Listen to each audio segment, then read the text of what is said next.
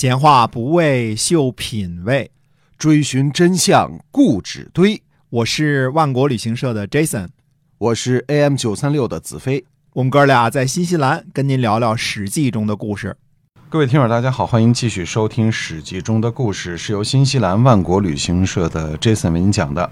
我们继续讲这个秦始皇哈。哎，上次我们说到了秦始皇否定了封建制啊，这是秦与秦之前最大的根本区别。秦之前呢都是分封制，几乎都采取了周初的封子弟功臣的做法。嗯，晋文公呢成为春秋最强大的霸主，虽然没有分封子弟，但是也分封了功臣，所以也没有脱出周的范畴。那秦始皇就是彻底的抛弃了分封制，所以他的子弟和功臣都不封了。是的，在国家体制方面呢，进行了彻底的革命。可是王离、王贲不都是还是封侯了吗？呃，王离和王贲的封侯与之前的这个封侯意义呢完全不同。战国之前的封侯呢，还带有很大的封建色彩，比如说孟尝君的封国薛啊，这就是一个小型的独立王国。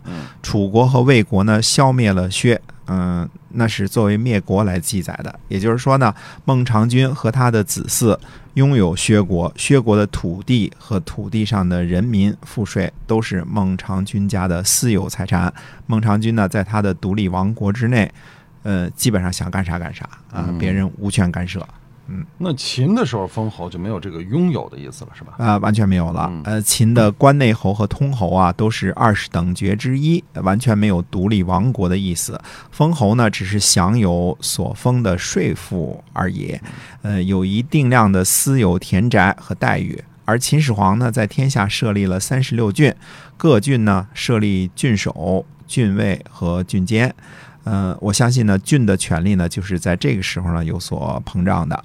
呃，虽然缺乏历史资料证明啊，不过可以肯定呢，秦朝最重要的行政区划呢，依然是县这一级，郡呢并没有全方位的成为县的上级主管单位。像现在我们说省市这种，完全是大小不同的这种建制，啊。哎，因为郡呢没有摆脱原来以军事目的而设置的初始原因，秦统一之后呢，上计系统依然是县对于中央的审计系统，县的各项功能呢也没有弱化。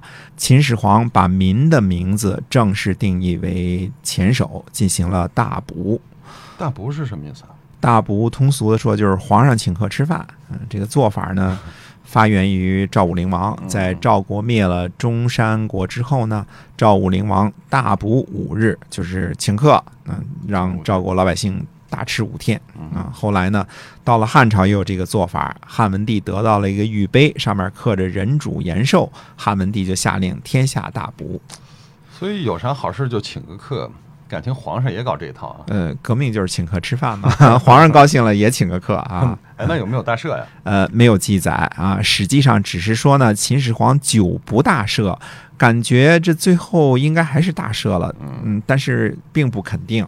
秦始皇呢，还收缴了天下所有的兵器，聚集在咸阳，铸造了金人十二，呃，各重千担。嗯。啊，其他呢，我们教科书上都学了啊，书同文，车同轨，呃，统一货币，统一度量衡。其中这个把这个消天下风敌啊，铸金人十二这个事情呢，就是没收所有的武器。嗯啊，当时的武器只限于铜啊、铁这些，对吧？啊，把这所有金属的武器都没收了。呃，菜刀实名制也不行，对吧？啊，没有菜刀，对吧？呃，这个。呃，其中的统一度量衡，嗯，这个重要的部分呢，我们在商鞅方生那一期讲过了啊。其中第二次刻的铭文是二十六年，嗯，念六年，皇帝进并兼天下诸侯，呃，前守大安，立号为皇帝，乃赵丞相状晚法度量则不一，一以者皆。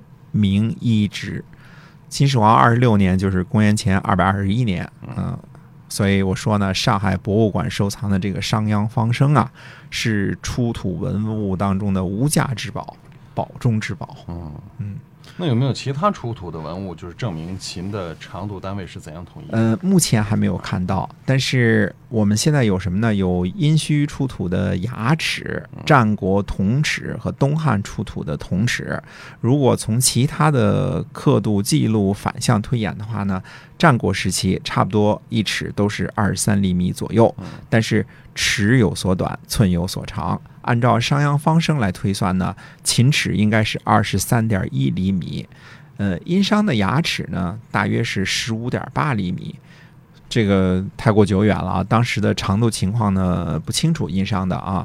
那么有消息称呢，说南京大学考古艺术博物馆呢藏有一把战国时期的铜尺，长度为二十三点一厘米，于一九三零年代呢出土于河南洛阳金村。汉代的铜尺呢出土数量很多啊，大多数呢。呃，长度是二十三厘米，但是基本上呢都是在二十二到二十四厘米这个范畴之内。根据以上这些资料呢，大约可以推论啊，秦的一尺就是沿用周代的周尺，而且长度呢是在二十三厘米左右。汉承秦制，长途单位呢没有特别大的改动，只不过汉的经济呢比较发达了，需要用尺子的场景较多，那么保存下来的文物呢也就较多了。对。那么这一尺就是一掌啊！如果普通人如果不需要精确测量的时候，拿手比划比划，差不了太多吧？哎，对，差不了太多啊。那么秦的政令呢，对中后世影响深远的呢，就是书同文。呃，以前呢教科书上说过了，以李斯的小篆作为标准文字，废除各国使用的不规范文字。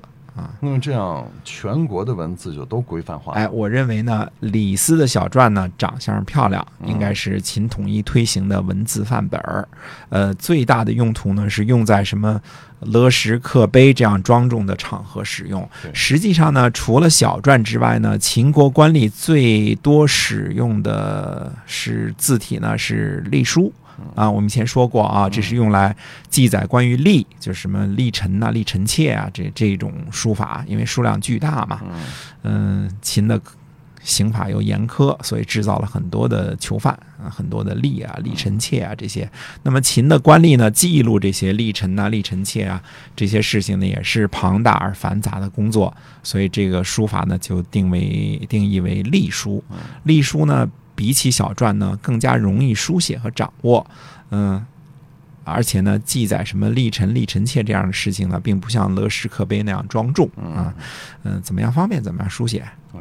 因为小篆看起来会更加美观、雍容华贵。是的，嗯，但是书写起来难度也非常大，因为曲溜转弯的嘛，对吧？对，嗯，从大量的出土的竹简木牍来看呢，其中的字体就是应该是当时的隶书。虽然和我们今天所熟悉的隶书呢还是有所差别，但是呢，呃。这个隶书呢，已经非常接近我们今天所使用的方块字了，呃，更加容易被人们所辨识，嗯，但是小篆呢，在今天的普通人看来，就跟天书差不多，对吧？对，呃，观察很多竹简上的文字呢，已经基本上是横平竖直了，呃，今人呢可以轻易的辨认出来其中很多的汉字，而小篆呢更接近象形文字，艺术程度很高的象形文字。而隶书呢，也是秦书八体之一，是秦正式承认的书法。嗯，所以并不是说秦只允许使用小篆的意思。是的，这是个误解啊。嗯，秦始皇的另外一个措施呢，是迁徙天下富豪十二万家于咸阳。那这是为什么呀？就是迁徙这么多。首先可以肯定的是呢，秦始皇并没有搞均贫富那一套。嗯，他灭亡的呢，只是六国的国王。嗯。当然，估计也不会轻易饶恕显赫的贵族啊。可是历史上呢，并没有记载秦王诛杀被俘的各国国王。呃，除了让齐王建饿死了之外啊，得该着 是吧？对。嗯，既然国王都不杀呢，则未必诛杀六国的贵族。估计呢，只是抓俘虏而已。而天下的富豪呢，嗯，却是不利于秦的统治的，因为六国的豪富啊。或者是跟六国贵族有着亲戚关系，甚至本身呢就是原来的贵族，或者是呢通过经商变成了富人。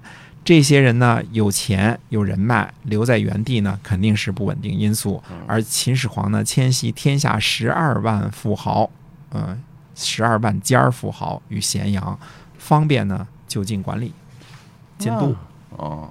那这大老远的强迫人家搬家，多不方便。这是不是秦始皇暴政的一个体现？那，这事儿呢还真未必是。嗯，往后世看呢，就明白了。用武力攻克城池之后呢，城中的富豪大户都会落得什么样的结局？嗯，比如李自成，对吧？对。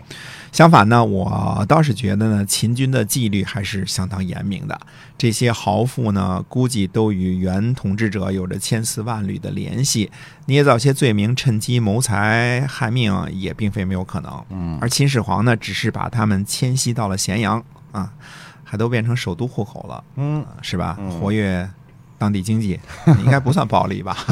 嗯要这么说呢，就不算过分啊。哎嗯，秦呢每打破一个诸侯，就命令人呢把诸侯的宫殿画下来，呃，全部照样在咸阳北板重新建造，南临渭水，自雍门以东到渭水，呃，泾水，呃，有复道连接这些宫殿，呃，用从诸侯那里抢来的钟鼓和美人儿填充。我们这里提到了一个词儿啊，叫做复道。其实秦的时候啊，还有甬道、阁道、直道、栈道、驰道。嗯那么这些个词都各自具体是什么意思呢？那我们下回再跟大家接着说。好的，嗯，您现收听的是由新西兰万国旅行社的 Jason 为您讲的《史记》中的故事，呃，每周都会有更新，希望您持续的关注。好，我们下期节目再会。再会。